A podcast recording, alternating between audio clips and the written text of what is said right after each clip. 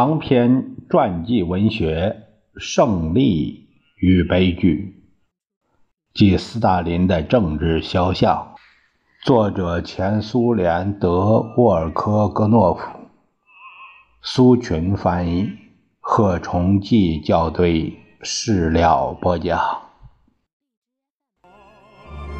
在这迷。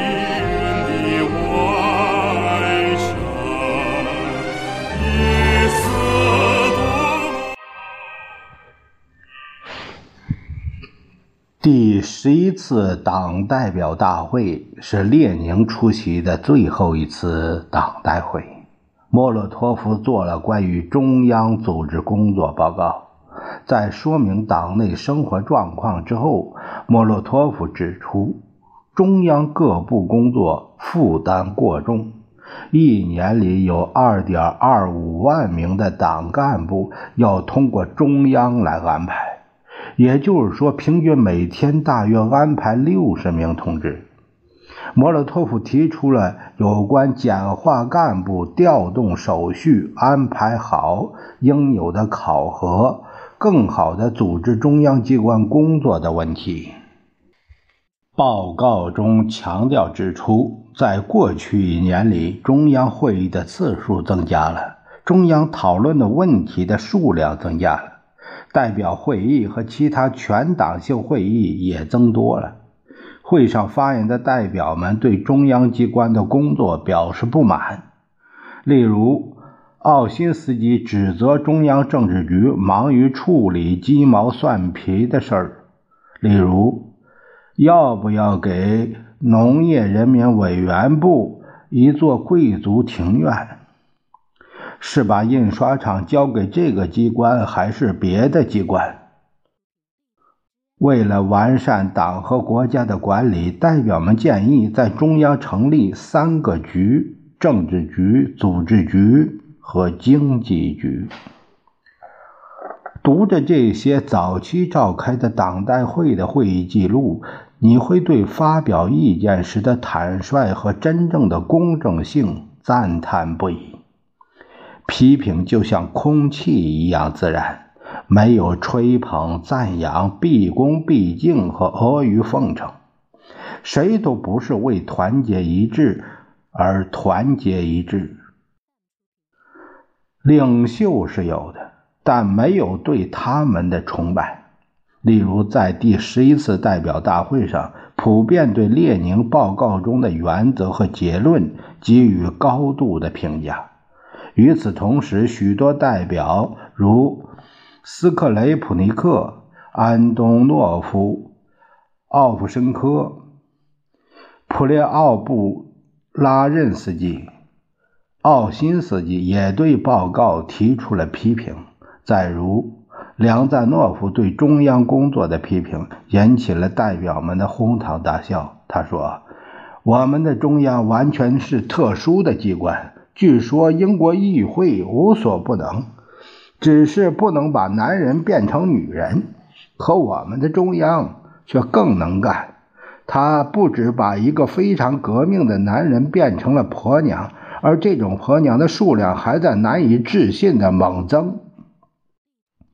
梁赞诺夫接着说。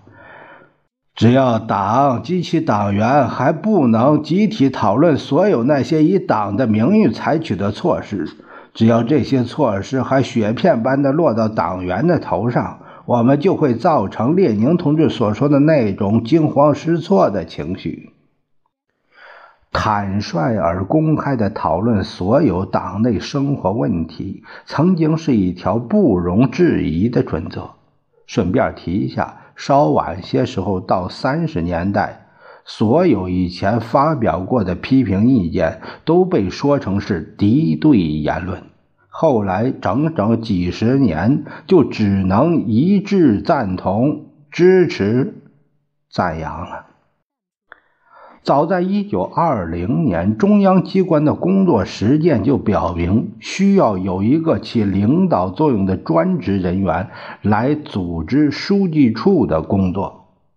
俄共中央在一九二零年四月五日的一次会议上讨论了这个问题，并作出决定：第一，选举克列斯廷斯基、普列奥布拉任斯基、谢列布里亚科夫斯同志为书记，不预先决定有关任命一位责任书记的问题，责成几位书记根据经验，过一段时间就这一问题向中央提出建议。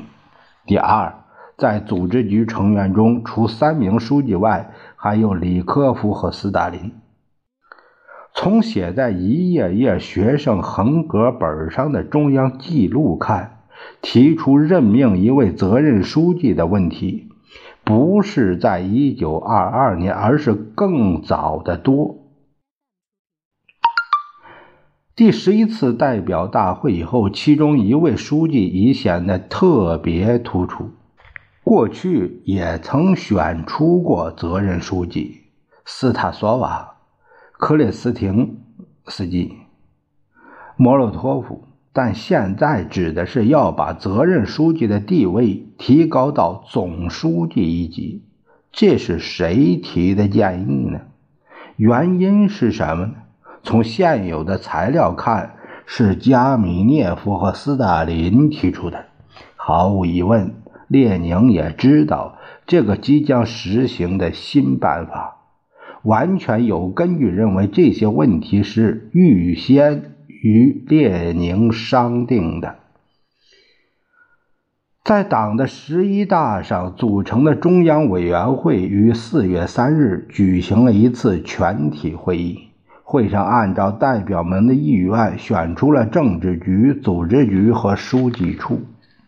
全会通过了设立俄共中央总书记一职的决定，同一天便选举约为斯大林为第一任总书记。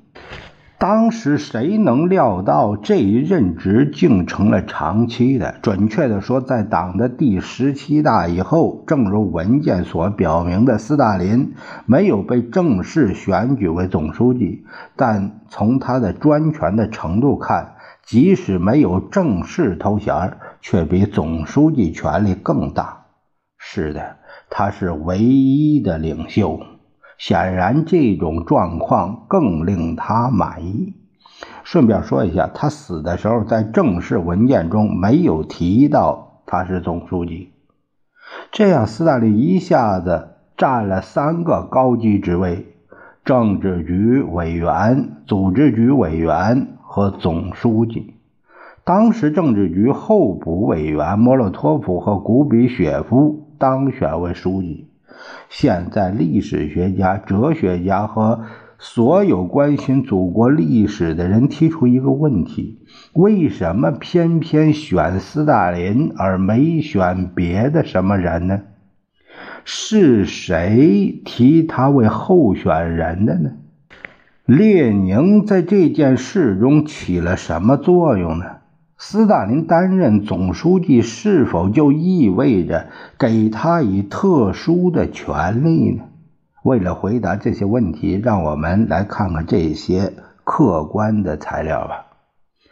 出席中央全会的有中央委员列宁、托洛茨基、季诺维也夫、加米涅夫、斯大林、吉尔任斯基、彼得罗夫斯基、加里宁、弗罗西洛夫。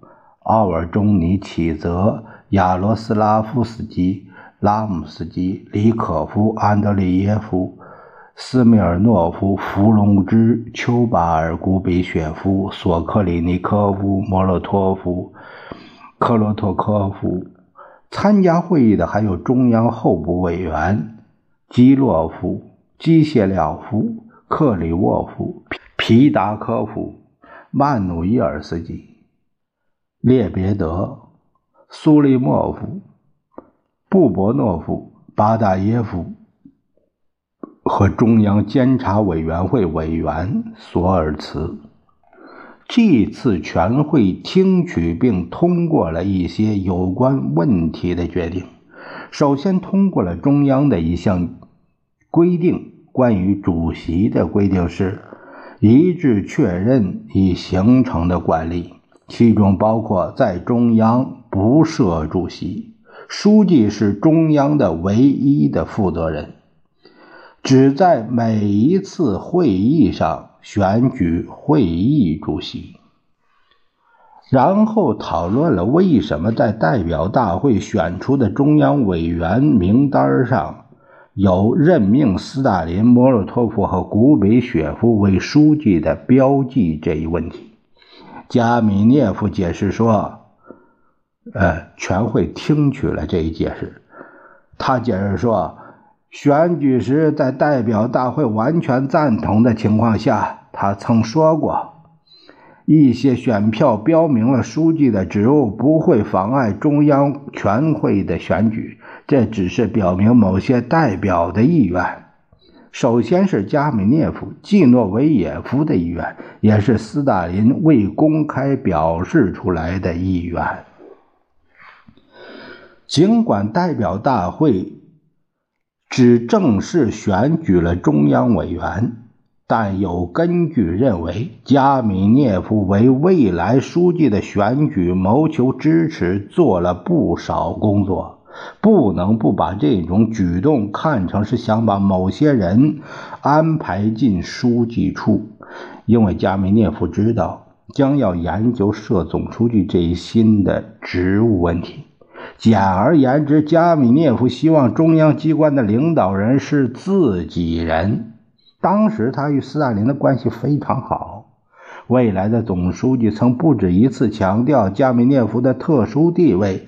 他曾是列宁在人民委员会的副手，当时大概把这看得比在党内担任什么职务都高得多。许多间接的材料都证明，加米涅夫极力要把斯大林安排到新设立的这一职位上，显然是根据斯大林的愿望和授意。斯大林喜欢做机关工作。他觉察到了这种工作所能提供的种种机会。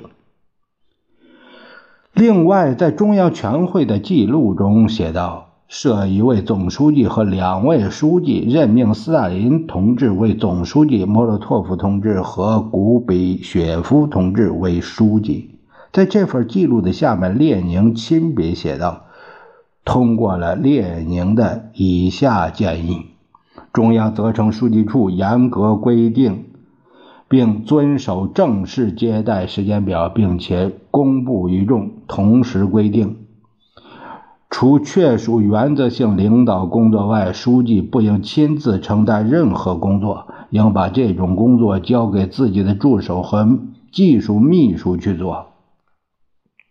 责成斯大林同志立即选定自己的副手和助手，使自己不再从事苏维埃机关的工作。啊，这就是原则性领导工作除外。中央责成组织局和政治局在两周内提交一份工农检察院的委员和副院长的候选人名单，以便使斯大林同志在一个月内能够完全脱离工农检察院的工作。第二天，四月四日，《真理报》发表公告。请俄共各级组织和党员注意：俄共第十一次代表大会选举出的中央委员会批准，俄共中央书记处由下列人员组成：斯大林同志总书记，莫洛托夫同志和古比雪夫同志。中央书记处确定每天十二时至三时为中央接待时间，并作出下列安排：星期一，莫洛托夫和古比雪夫；星期二，斯大林和莫洛托夫；星期三，古比雪夫和莫洛托夫；星期四，古比雪夫；星期五，斯大林和莫洛托夫；星期六，斯大林和古比雪夫。中央委员会地址。沃兹德维任卡大街五号，俄共中央书记斯大林。这次全会选举出了由列宁、托洛茨基、斯大林、加米涅夫、基诺维也夫、托姆斯基、李可夫七人组成的政治局和三名候补委员。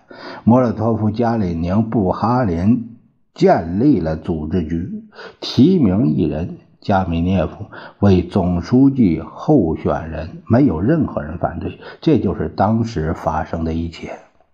福伊列宁在第十一次代表大会上谈到必须改进中央和政治局的工作，他特别提醒要注意完善组织工作，而且列宁提出了许多很重要的意见。遗憾的是，无论是当时还是后来的斯大林时期，列宁的这些意见都没有被充分考虑。其中的一条意见就是关于文明的。关于管理能力的，列宁说：“祖国的许多党员和工作人员的管理水平实在低得可怜。”他指出，管理方法学是一个基础，就是善于在一连串的问题中抓住主要的环节。列宁在代表大会上说：“今天这个主要环节便是挑选所需要的人。”